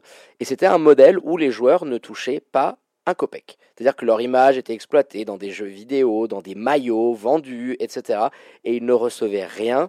Donc c'est là où cette loi, qui a euh, notamment été ardemment défendue par LeBron James avec, euh, avec sa, son, son, son, émission euh, qu'il qui, produit Uninterrupted, il a énormément soutenu cette réforme. Et aujourd'hui, tu as bien fait de le préciser, les joueurs ne seront pas payés, mais auront la capacité de monnayer leurs droits d'image et cette exploitation. Donc voilà, je fais juste une petite précision. Voilà, donc c'est c'est euh, clairement une des lois qui va qui va changer le paysage de la de la NCAA parce que la NCAA s'était montré euh, s'était montré euh, avait montré une certaine aversion à l'idée de, de, de, payer ses joueurs lui donner une, sorte de toute puissance au niveau des, au niveau des revenus que, ça, que tous les événements généraient. Donc c'est une révolution. Maintenant, est-ce que ça mènera Maintenant, est-ce que ça mènera à ce que les joueurs, euh, les joueurs NCAA soient payés? Ça, ça reste à voir. Et euh, je pense qu'on a encore pas mal de temps avant que ce soit le cas. Et euh, on a encore pas mal de temps avant que ce soit le cas. Et puis, faudra voir à quoi ça mène. Est-ce que, justement, est-ce que la NCAA va refaire des, des jeux vidéo? Est-ce que. Qu'est-ce que, qu'est-ce que ça va apporter, en fait à, cette ligue euh, d'avoir euh, d'avoir de plus en, euh, de donner de plus en plus d'argent à ses joueurs? Ouais, parce qu'il y a une vraie remise en question, et puis je pense qu'on on, va pouvoir clôturer cette page là-dessus avec ma dernière question, et, et, tu me donnes une transition de toute trouvée. Il va falloir que la NCAA se remette en question, parce que tu le disais en, préambule de cette partie-là, on voit de plus en plus de talents s'exiler, euh, comme Hampton ou, la Melo Ball pour jouer au plus haut niveau professionnel. Hein, avec la jurisprudence Doncic, on en a, on, l'a parlé. Tu rajoutes l'incident euh, Weissman. Est-ce que tu ne penses pas qu'il y a de plus en plus de joueurs qui, à un moment donné, vont privilégier une signature à l'étranger ou même en G-League Parce qu'on sait que la NBA veut doter la G-League de plus de ressources. Le niveau est clairement augmenté. Hein. On voit maintenant euh, les joueurs qui, sortent de G-League et qui euh, c'est un parfait tremplin pour la NBA. Hein. On a les exemples de Siakam, Van Vliet, Caruso en tête notamment. Comment tu vois toi l'avenir de la NCAA qui est assez réfractaire à changer son modèle économique et qui vit un petit peu dans le passé et qui voit quand même de plus en plus de talents lui filer sous les doigts? C'est un c'est un problème au niveau de la qualité de jeu que peut proposer la NCAA, mais je suis pas sûr que ce soit un problème au niveau de, des revenus que ça génère. Parce que, comme on disait en début d'émission, euh, les gens aux États-Unis seront toujours attachés à leur fac. Il y a donc euh, au niveau des affluences, euh, ça pose pas de problème. C'est-à-dire que les gens, tant que leur fac aura une équipe de basket, viendront voir les matchs. Maintenant, au niveau de, ce que ça veut dire pour l'NCA, c'est aussi euh, ça, montre aussi que les, mentalités changent et que et que l'Europe est en train de de montrer que si tu peux euh, si tu peux jouer avec des pros plus rapidement, tu peux te développer plus rapidement et donc être prêt pour la NBA peut-être plus rapidement que des mecs qui sont en NCAA et qui jouent euh, qui jouent avec des jouer avec des gamins euh, de 18 à 22 ans. Donc ouais, on attend de voir ce qui va se passer du côté de, euh, du championnat universitaire américain qui, je pense, a 3-4 ans de, de, devant, devant elle pour, bah, pour essayer de se réformer un petit peu. auquel cas, je pense que au cas contraire, ça va, la NBA va en profiter, va essayer de faire quelque chose autour de la G League, et puis comme, comme on le voit maintenant, les, les grandes ligues européennes vont se servir et vont, et vont devenir en fait un, une sorte d'antichambre pour la NBA. Donc, euh, ouais. je pense que c'est une période assez charnière et cruciale pour eux. Hein. Ça va devenir un problème pour, euh, pour la NCAA assez, assez vite. Quoi. Bah écoute, parfait, merci euh, énormément mon Tom, hein, parce qu'on a fait quasiment une heure euh, sur cette euh, sur cette partie NCM. Mais voilà, vu que Flo n'est pas là, on a débordé et puis on a vraiment fait un point complet des high prospects, des Français, des styles. Donc voilà, les auditeurs et les auditrices, vous aurez plus aucune surprise quand vous verrez et vous entendrez à Dan Silver annoncer les joueurs draftés cet été prochain. On va poursuivre notre page Welcome to the NBA. Tom, euh, avec la franchise qui tient à cœur, les Oklahoma City Thunder. Il y a eu un été très mouvementé. Vous avez perdu Russell Westbrook, votre joueur légendaire euh, embarqué dans, un trade à Houston en échange de CP3. Et puis le trade qui, a fait tout capoter. Hein. Clairement, euh, ça a été euh, un jeu de domino derrière. En amont, c'était celui de PJ13, Paul George, qui allait rejoindre Kawhi du côté de LA. Vous avez récupéré chez Gilus Alexander des tours de draft en veux-tu, en voilà, des Gallinari, forcément Chris Paul eh ben la mayonnaise, elle prend. Vous êtes actuellement septième de la conférence Ouest. Alors là, j'ai envie de dire euh, que nous appelle celui qui avait vu et qui avait misé à Noël le Thunder en playoff. On l'invite à un resto, à tout ce qu'il veut, parce que pas grand monde l'avait l'avait anticipé. Comment toi tu vois ce, début de saison de ta franchise préférée qui t'a habitué depuis voilà 10-15 ans à toujours être en playoff? Bah, on, en, on en parlait un petit peu en, off avant l'émission. C'est vrai que on a 11 ans d'existence. on a commencé en 2000, première saison, c'est 2009 voilà, à part la saison 2009 où on fait 23 euh, wins et 59, euh, 59 défaites, ouais. À part ça, on a soit fait les playoffs, soit été euh, contender. Donc c'est vrai qu'on n'a pas l'habitude d'avoir des saisons soit de tanking, soit on est beaucoup moins bien. Et donc la perspective de m'attendre à une saison de 20 wins, ça me plaisait pas tant que ça. Mais je dois avouer que moi aussi, je suis hyper surpris par, euh, par ce, que font, euh, ce que font ces mecs-là. Et euh, notamment la résurgence un petit peu de, de CP3 qu'on avait pas mal enterré quand il était à Houston. Alors, on l'enterrait, mais je pense qu'on enterrait plus son contrat à venir, en fait, pas vraiment son niveau. on lui reprochait ses blessures, c'était juste qu'en que en termes d'années de contrat à plus de 40 millions, euh, tu savais très bien que sur les deux, allez, euh, les 18 derniers mois de son contrat, euh, quel allait être le Chris Paul que, que tu aurais si tu étais la, la franchise qui, qui, possède son contrat. Je pense que c'est plus ça. Mais je suis d'accord quand même un petit peu avec toi, dans le sens où la NBA l'avait un petit peu enterré vite et avait oublié qu'un mec comme ça, il peut te remonter n'importe quelle équipe parce que c'est voilà, c'est un des tout meilleurs meneurs de l'histoire avec un IQ incroyable et, on voit ce qu'il fait aujourd'hui euh, avec les, le reste des, protégés de Billy Donovan. Oui, et puis euh, il y, a, y, a un truc qui me plaît vraiment dans cette équipe, c'est que les joueurs lâchent pas en fait. Euh, on l'a vu là pendant les deux derniers matchs. c'est la première fois en 20 ans qu'une équipe remonte plus de 25 points de retard sur deux matchs consécutifs. C'est un vrai signe de résilience, hein, vraiment. Être capable de, te faire deux remonter comme ça, c'est assez fou. Hein. Et ça, ça en, ça en, dit beaucoup sur euh, le caractère d'une équipe, sur euh, le caractère des mecs qui la composent. Et franchement, c'est des, euh, des joueurs qui sont, qui sont fun à regarder ensemble. Billy Donovan a l'air d'avoir, d'avoir retrouvé un peu sa superbe en tant que coach. Maintenant, euh, voilà, on sait que la saison, elle est longue. Euh, septième, tu m'aurais dit euh, septième place en septième place le, le, 20, le 20 décembre. Ouais, puis vous avez un petit peu d'avance. Donc là, avec le calendrier, enfin, vous allez être en playoff au Christmas Game. Si on t'avait dit playoffable en Christmas Game, tu m'aurais pris pour un fou, euh, Odette Mortem. que j'aurais pris tous les jours, en fait. Je... Mais non, donc c'est vraiment intéressant à, regarder. Quoi. Ouais, puis euh, alors on, on, va vite fait euh, parler du, du Shea Gilgis Alexander que moi personnellement j'adore. Je trouve que c'est un, un, joueur tellement complet, sobre, efficace et talentueux. Alors euh, j'avais quasiment pris des paris assez fous en début d'antenne. Les auditeurs me le rappellent assez souvent en disant eh, lui c'est le MIP, il n'y a pas d'autres d'autres d'autres joueurs qui peuvent arriver. Entre temps, il y en a un du côté de Charlotte qui m'a fait farber mon clapet.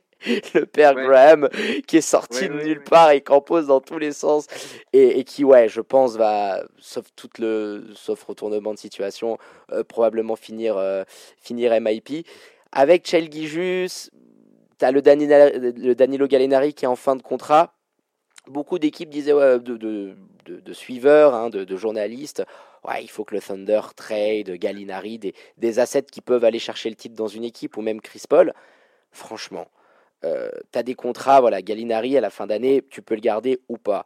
Euh, tu es en train de développer. Est-ce qu'il vaut peut-être pas mieux développer des joueurs dans une culture de la gagne que vous avez On en parlait, vous n'êtes pas habitué à tanker depuis que l'équipe elle est, euh, elle est au Thunder. vous avez assez de tours de draft pour pas dépendre que des vôtres. Est-ce que l'idée serait peut-être pas de se dire, bah écoute, avec Chris Paul, il va être là, il va voilà prendre sous son aile un, un, un Shea Gilgis, voilà, vous avez quand même un, bon coaching staff, euh, un Steven Adams qui est toujours là. Est-ce que tu penses qu'il faut brader ou alors, comme moi, euh, essayer de, continuer et puis développer dans la gagne, quitte à, à ce que tes tours de draft dans cette année ou l'année prochaine soient peut-être un peu en dessous, mais tu en as tellement que je pense pas que ce soit un vrai problème. Oui, je pense qu'effectivement, c'est important de, de, garder une culture de la gagne en fait. C'est important de d'élever, surtout d'élever des jeunes joueurs dans la culture de la gagne et un mec comme comme Shea Gilgeous, c'est important de lui inculquer ça assez, euh, assez rapidement et lui faire comprendre que il peut être euh, l'une des pièces de la reconstruction. On sait que Chris Paul, ça va pas durer éternellement. Donc, si tu peux reconstruire autour d'un autour d'un joueur aussi talentueux, ça peut être euh, ça peut être intéressant. Maintenant, voilà, tu m'en parlais comme un potentiel MIP. la saison la saison est encore longue. Est-ce que est-ce qu'il va tenir ce rythme-là? Est-ce que le, le va tenir ce rythme-là? Moi, c'est moi, c'est les questions que j'ai. Maintenant, euh, effectivement, euh, de, le fait de faire les playoffs cette année, ce serait ce serait super et ce serait surtout inespéré, je pense, pour beaucoup de beaucoup d'observateurs euh, du. Et si tu nous avais dit en début d'année, euh, les gars, euh, vous allez être en course pour les playoffs, vous allez faire les playoffs en fin d'année, euh, on aurait pris tous les jours, même si c'est pour, euh, même si c'est pour euh, prendre les Lakers au premier tour ou, les Clippers et prendre un, sweep ou un 4-1, quoi. Mais c'est important de, de, garder cette culture-là, ouais. Et on l'a vu par exemple avec une équipe comme les Pacers qui s'est construite un petit peu là-dessus sans vraiment joueur star mais le fait voilà d'aller taper les playoffs, de te frotter au plus haut niveau, bah tu arrives à construire une vraie alchimie collective. Et puis on l'a vu, ils ont tapé euh, les Lakers euh, euh, dans, dans, la semaine. Et puis voilà, écoute, oh, transition toute parfaite puisqu'on va passer sur le choc de la nuit dernière entre les Lakers et les Bucks. Alors les Lakers, je le disais, ils sortaient d'une défaite dans leur road trip de 5 matchs euh, du côté euh, d'Indiana, euh, sans Anthony Davis, alors qu'il y avait un petit bobo à la cheville, le pitchoun. Mais bon, c'était clairement pour, pour souffler en vue de cette rencontre face au leader de l'Est. 24-4, c'était le bilan des deux équipes, Giannis, Chris Middleton, Anthony Davis, LeBron James on a eu quand même un sacré match. Euh, on va on va pas se le cacher. Tout le monde était euh, à, peu près branché dessus euh, hier soir ou a, ou, a, pu le regarder en replay. les Bucks sont quand même arrivés à nous sortir une sacrée performance, un petit statement, comme disent les, les suiveurs NBA outre-Atlantique, 111 à 104 dans le sillage d'un Giannis Antetokounmpo en mode Steph Curry bon voilà, qui a, fait des stats à son habitude, hein, 34 points, 11 rebonds, 7 assists, mais qui nous a posé un 5 sur 8 depuis le parking. 62% à 3 points, puis des shoots euh, à un moment à voilà, un petit mètre de, la ligne à 3 points.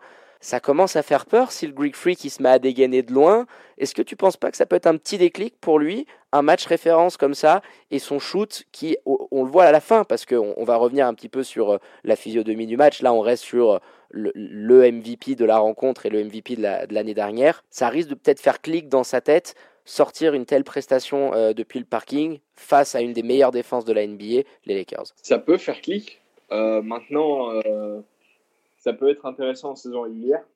Maintenant, en, en playoff, on sait très bien que les équipes ont beaucoup plus de temps pour, pour faire des scouting reports et pour mieux préparer leur match s'il si, arrive en playoff et qu'il met les 5 sur 8 en playoff et que même en finale, il est capable de mettre dedans à 3 points, les Bucks vont être tellement dur à taper, surtout s'il continue à défendre comme ça. On a vu une intensité dans le premier carton qui était assez folle. Hein, C'était un des plus beaux premiers cartons de, de ce début de saison parce que les Lakers répondaient présents. Et puis, dans le deuxième, blackout complet. Alors là, les troupes de Frank Vogel, elles n'y arrivaient plus. Euh, Wesley Matthews est en train de faire une défense assez dingue euh, sur le père LeBron James. Anthony Davis, on, Anthony Davis, on l'a pas vu. Voilà, c'est une absence complète. Hein. Il n'était pas là sur le deuxième quart. Et ils leur mettent, euh, alors je vais te retrouver la stat, mais je crois qu'ils leur mettent un 42-29 de, de mémoire. c'est ça, Ah oui, 42-29 de mémoire. Enfin, tu, tu perds ton match là-dessus quand tu vois qu'à la fin, il n'y a que 7 points d'écart. Le truc, c'est que le, le 111 à 104 est pas du euh, représentatif de la physionomie du match. C'est ça, ouais. C'est que si tu prends vraiment la physionomie du match, il aurait dû avoir plus 25, en fait, pour les Bucks. Euh, que le 111 à 104, il intervient parce que euh, c'est le garbage time, que tu vides le banc, tout ça. Mais les Bucks, ouais, c'est un statement. Maintenant, euh, Yanis va falloir voir en playoff. Si en playoff il est capable de planter comme ça à 3 points, euh, les Bucks, euh, les Bucks peuvent rouler sur pas mal de monde. Peuvent rouler sur pas mal de monde et peuvent arriver en finale NBA. Maintenant, si, si ça se met à bloquer et si Yanis devient trop, trop facile à scouter parce que ça bloque à 3 points, là, ça va devenir un problème pour les Bucks. Ouais, mais pour, pour, beaucoup regarder quand même les matchs des Bucks, parce que déjà c'est dans un horaire qui nous avantage un petit peu plus ici, euh, ici en Europe. On va pas se cacher que si tu veux te taper les matchs des Lakers ou, ou même du, de, de, de, de, Oklahoma, ça, ça pique un petit peu. Oui. Moi, ce qui m'a vraiment impressionné, c'est la, la, la, la, confiance qu'il a eue. Quoi. Il en a posé trois sur la tête d'Anthony Davis donc je veux dire, en termes de mismatch, te faire défendre par Anthony Davis, il n'y a peut-être pas, pas pire dans, dans la ligue. Et il lui met sur la tronche, un moment sur la tronche de LeBron, dans des moments importants, dans des moments clutch. Alors il y a toujours ce petit quick, comme, quoi, comme tu dis, par moment. Il a envoyé un airball, je crois que c'est dans sa deuxième tentative. Derrière, il en met deux de suite. Il y a toujours cette petite défaillance. Il a un petit peu arrosé ou lancé. Mais c'est signe qu'il y a des progrès drastiques dans ce domaine-là. Donc si la confiance elle commence à venir et que le mec il se dit un match comme les Lakers, National Television, tout le monde nous regardait, euh, la, passation de pouvoir, LeBron, euh, LeBron, euh, Giannis, alors oui, passation de pouvoir. Enfin bon, moi, j'aimerais voir ce que ça va donner si on a une finale NBA comme ça. Là, on pourra parler de passation de pouvoir. Là, c'est un match de saison régulière. Calmez-vous, messieurs dames. On, on, parle quand même du King. ça va faire peur c'est clair, on oublie, il a 25 euh, ans. Il a 25 ans, il a encore 8 à 9 ans au prime. Donc si son pourcentage à 3 points prend 1-2% par an, imaginez ce qu'il va être capable de faire depuis l'arc quand il arrivera sur ses 28-29 ans. Ça va être absolument euh, stratosphérique. Euh, et puis on, va passer au, quid du, du, banc des Lakers. au bout d'un moment dans la stage, je crois qu'on était vers la fin du quatrième quart-temps, il n'y avait que deux petits points qui avait été inscrit par le banc des Lakers, qui était vraiment une force des hommes euh, de, de, Frank Vogel, hein, la sortie, un Rajon Rondo un peu cataclysmique, même un Caruso qui était l'expression de ce banc, euh, pardon, un, joueur euh, propre qui prenait ses choses hier, qui, qui était un petit peu, voilà, comme un gamin, complètement liquéfié, qui n'osait pas prendre un shoot. On peut mettre aussi, comment dire, relativiser la situation parce qu'ils sortaient d'un road trip, c'était leur cinquième match. Mais euh, tu penses que ça peut être un petit peu inquiétant comme signal, ça, pour Frank Vogel, de voir que son banc dans un gros match comme ça, un petit peu euh, choqué? C'est un seul match. Euh, des, situations sur un match, il y en a plein sur les saisons à 82. Et, et, mais effectivement, ils sont, ils sont pas, sont pas venus hier. Ils n'étaient pas, ils étaient pas dans le même, sur, sur la même intensité que, que les autres matchs. Maintenant, pour l'instant, c'est un cas isolé. Si ça venait à se répéter, ouais, ça devient inquiétant. Mais là, là, c'est un cas isolé. Euh, les Lakers vont, vont débarquer à Noël avec euh, ils sont à quoi? 5, euh, défaites là sur la 24-5. Euh, là, ils ont les Nuggets à la maison avant le fameux Christmas Game, la petite cerise sur le gâteau de Papa Noël face aux Clippers. Donc voilà, tu arrives à, arrives à Noël avec 5 euh, défaites. C'est très très bien. J'ose espérer pour eux que ce soit un, ce soit un cas isolé, cette absence du banc. Maintenant, euh, si ça venait à se répéter, euh, il va falloir trouver des solutions assez rapidement. On connaît, euh, on connaît l'aspect volatile d'un coach d'une équipe de LeBron si, si le banc commence à mal tourner, ça peut, ça peut énerver le team très très rapidement et ça peut devenir très très compliqué. Ouais, il manquait aussi le père Kuzma. Hein. On peut mettre ça aussi, euh, le rajouter comme petit détail. Voilà, un joueur comme ça, comme, comme Kuzma, qui est beaucoup blessé. Lui, je pense qu'il va vraiment arriver en forme après le All-Star Game, une fois qu'il aura pris un petit peu le pli. Et voilà, en sortie de banc, par moment, avoir un joueur comme ça qui peut aller se créer ses propres shoots, c'est sûr que ça peut être, euh, ça peut être euh, assez intéressant. Bah écoute, euh, Tom, on a un auditeur fidèle euh, de l'émission euh, qui voulait participer avec nous. Alors, il s'appelle Hector, il est côté français, un hein, ton nom. il est d'origine grecque et c'est un très très grand fan de Gianni Antetokounmpo. et puis, il voulait nous poser une question. Alors, je lui ai dit, écoute, on va te prendre à l'antenne. Hector, est-ce que tu nous entends? Salut David, salut Tom, bien sûr, je vous entends. Merci mon Hector, ça fait plaisir de t'avoir à l'antenne depuis le temps que, que, que, tu nous suis sur les réseaux sociaux. Tu avais une petite question à nous poser euh, sur Janis, vas-y. Eh ben, avant, avant toute chose, je voulais vous dire un grand merci, euh, un grand bravo à l'émission parce que vous êtes euh, top, juste top. vous, Flo n'est pas là ce soir, mais je vous écoute tous les vendredis soirs et c'est un grand bonheur. Ah, ça fait plaisir, merci Hector. Et continuez comme ça. Si je si j'arrive pas à vous avoir le vendredi, je vous écoute en podcast et franchement, j'ai j'ai beaucoup appris grâce à vous, donc euh, une super équipe. Bravo, bravo, bravo. Ah, ça nous touche, euh, ça fait toujours plaisir. Euh, on, voyait toujours tes petits likes, on a commencé à parler après, et maintenant tu, on, t'a à l'antenne. Tu vas revenir, Hector, tu vas revenir. Ah, ah, bien sûr, et j'espère, et j'espère être en direct avec vous à l'émission si vous acceptez les invitations, je ne sais pas, pour, pour parler un petit peu des équipes grecques, un sujet pourquoi pas plus tard. Bah ouais, le Panal Olympiakos, c'est un petit peu euh, la Bérésina sur ces dernières années, mais pourquoi pas faire une petite page Euroleague On t'invitera, Hector, avec grand plaisir. Écoute, on en a parlé un petit peu euh, via les réseaux, et c'est vrai que le, Panal Olympiakos sont, sont, un petit peu en difficulté, mais on en, parlera un peu plus tard. Moi, j'avais une question sur, euh, sur Yanis, parce que on, a, on a suivi un petit peu le mondial. ensemble et l'équipe nationale grecque qui était très décevante et euh, je voulais savoir si est-ce que son échec à la Coupe du Monde peut-être aura permis à Yanis de passer à un autre niveau et enfin de faire gagner les, les Bucks. Tu, parlais justement euh, des trois points. Je l'ai trouvé très serein au niveau euh, la ligne des trois points. Ça, tu vois, c'est nouveau dans son jeu. Donc, donc je pense que peut-être que le, fait d'avoir raté quand même une Coupe du Monde dans l'ensemble au, au, niveau du, de la team, quoi, peut-être a, pu faire évoluer son jeu sur, sur ce côté-là ou sur plusieurs, plusieurs ascendants. Voilà, je sais pas ce que tu en. Bah, super question, merci beaucoup Hector. Bah tiens Tom, tu, tu peux peut-être euh, commencer puis euh, je viendrai compléter, euh, compléter tes réponses. C'est une bonne question. effectivement, je pense qu'il a, il a pu prendre conscience et il a pu surtout avoir un, un point de repère sur comment, comment les mecs défendaient sur lui quand il quand il tentait de mettre dedans à trois points.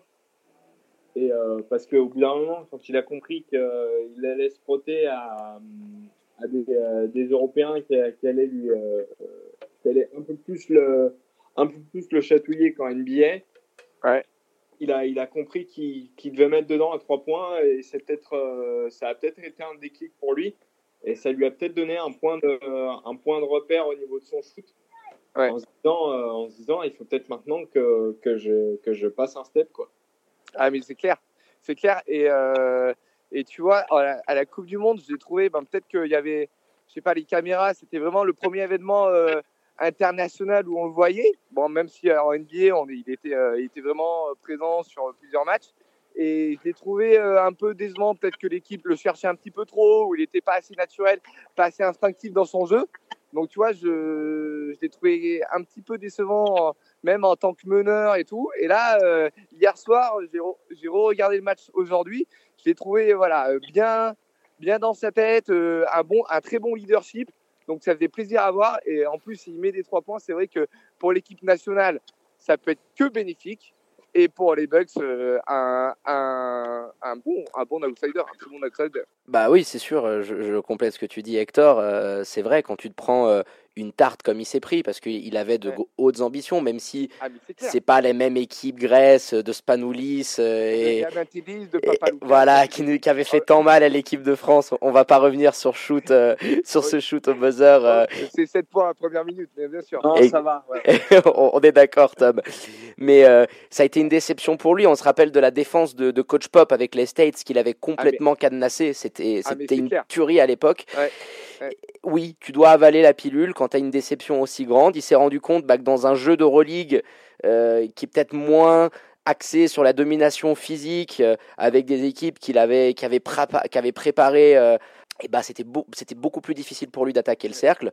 Donc je pense que voilà, ça, a dû le mettre en, le remettre en question dans, dans, dans sa nécessité d'améliorer euh, ses fondamentaux, ses post-up, pas forcément près du cercle, mais peut-être à mid-range, et ses tirs à 3 points. Puis on le voit hier, 5 sur 8 à 3, euh, des tirs dans tous les sens, à des moments clutch. Donc ouais, la, le la progression est là. Hector, je suis d'accord avec toi. Et euh, bah, de toute façon, le juge de paix, ça sera les playoffs. Euh, ils en ont besoin les box. Hein. Ils, l'ont que sous ah, contrat encore un an et demi. Et, euh, il va falloir au bout d'un moment essayer de gagner parce que s'il n'y a pas de, au moins de finale NBA à la fin de l'année, ça va commencer à, serrer les fesses du côté de, Milwaukee vis-à-vis de la Free Agency 2021. Et eh ben super. Et eh ben écoute Hector, c'est un grand plaisir de t'avoir à l'antenne. Hein, on essaye petit à petit d'avoir nos plus fidèles auditeurs qui, viennent partager. Ah Donc, bah, je vous suis depuis le début et c'est un, un, grand plaisir. Et je vous souhaite par la même occasion de très bonnes fêtes de fin d'année. À toi aussi. et à Flo. Euh, euh, je, l'embrasse euh, à distance et à toute l'équipe du 5 majeur qui est incroyable. Et franchement, bravo parce que vous êtes, vous êtes frais, super. Et voilà, donc il y a une grosse communauté de basket partagée sur les réseaux. On est là et très bonne émission. Passez une très bonne soirée, de très bonnes fêtes de fin d'année. Salut Tom, merci pour tes, tes conseils que tes nouveaux, c'était super. Euh, et, bonne fin d'émission, les gars. Merci beaucoup, Hector. Bonne fête de fin d'année à toi. Euh, C'était un plaisir de t'avoir euh, dans l'émission. Ciao. Ciao les gars. Hop, bah écoute Tom, voilà, on, on, essaye de temps en temps de, de caler des, des, petits auditeurs qui viennent qui viennent avec nous. Hector qui ah, avait quand même marqué marqué un point par rapport au jeu de Giannis. Il y a une évolution sur de ce côté-là. Bien sûr, il y a une évolution. Maintenant, on l'a dit, le, juge de paix, ça va être les playoffs. Voilà, quand les mecs ont le, ont le temps d'analyser ton jeu, de se caler et de comprendre euh, quelles sont tes tendances, là, s'il peut mettre dedans à trois points, ça va vraiment l'aider. Eh ben écoute, merci infiniment Tom. Je pense qu'on a fait le tour. Il est déjà 11h30. On a énormément débordé, mais c'était la dernière émission de l'année. Forcément, eh ben oblige. Euh, merci infiniment d'avoir euh, bah, d'avoir pris un petit peu de ton temps pour nous faire partager toute ta science de la NCA. Voilà, les, prochains talents de, la draft 2020 n'auront plus de secrets euh, pour nos auditeurs. Avant de te dire euh, au revoir, on, invite juste euh, ceux qui nous écoutent hein, en live et en podcast à te suivre sur les réseaux sociaux, sur Twitter notamment, Tom Rousset 1 et at Envergure Pod, hein, le podcast Envergure écoutez-le euh, si vous voulez vraiment découvrir le championnat NCA, les futurs stars qui vont arriver en NBA. C'est super bien fait. Euh, donc voilà, merci beaucoup Tom. Ça fait toujours euh, énormément plaisir d'avoir des fans, des passionnés comme vous de l'équipe d'envergure qui viennent partager avec nous voilà, leur passion et, et leur expertise du basket. Eh ben écoute, c'était hyper cool aussi pour moi. J'ai pris un vrai plaisir. Et puis, euh, et puis j'espère que voilà, ça attirera euh, pas mal d'auditeurs vers, euh, vers la NCAA. Et puis, et puis peut-être peut-être une prochaine fois en mars pour reparler de, reparler de la marche Madness. La marche Madness, la draft, etc. Et puis, et puis voilà, on, on va, on va t'avoir à l'antenne pour, pour, en, 2020, en 2020, Tom, on peut le dire à nos auditeurs. Donc voilà. Ouais, je reviendrai avec grand plaisir. Et le plaisir sera partagé. Merci beaucoup. On te souhaite une bonne soirée joyeux Noël, bonne fête de fin d'année à toi et à toute l'ouverture dans euh, toute l'équipe d'envergure, pardon. Et on te dit euh, à bientôt. Ciao, ciao. Bonne fête à toi et à tous les auditeurs. Ciao. Merci, merci beaucoup. Ciao, ciao. Chers auditrices, chers auditeurs, on arrive malheureusement à la fin de votre émission de basket préférée, la dernière de l'année 2019. Alors quant à moi, euh, pour finir en beauté, je remercie votre chroniqueur expert euh, préféré, Florian, pour la première partie de l'émission. On a eu des petits soucis, euh, oui, en Birmanie, la connexion, la connexion 4G est pas encore au même niveau que la Thaïlande, malheureusement. Donc voilà, on l'embrasse bien fort et on lui souhaite un joyeux Noël. N'oubliez pas également le grand jeu concours qu'on organise dans le 5 majeur pour gagner vos entrées VIP pour le choc de Helena le 5 janvier prochain entre les Lions de Genève qui recevront l'Union de Châtel, hein, le deuxième contre le troisième match au sommet du championnat. Rendez-vous sur notre page Facebook et Instagram euh, dès demain pour pouvoir participer et ben, avec un petit peu de chance gagner le gros lot. Euh, je vous rappelle également le podcast sera disponible dès demain. On vous invite à nous suivre et à le repartager sur les réseaux sociaux at le 5 majeur tout en lettres. Likez, parlez-en autour de vous. Je vous laisse derrière avec la douce voix de The Whispers and the Beat goes. Il ne me reste plus qu'à vous souhaiter une douce et bonne nuit sur les ondes de Radio Tonique, de très joyeuses fêtes, un joyeux Noël à vous tous, réveillonnez bien, faites pas les fous, régalez-vous devant le Christmas Game avec des matchs qui vont être assez incroyables. Rendez-vous en 2020 dans le 5 majeur, l'émission qui dit tout haut ce que le monde du basket pense tout bas. À ciao, bonsoir.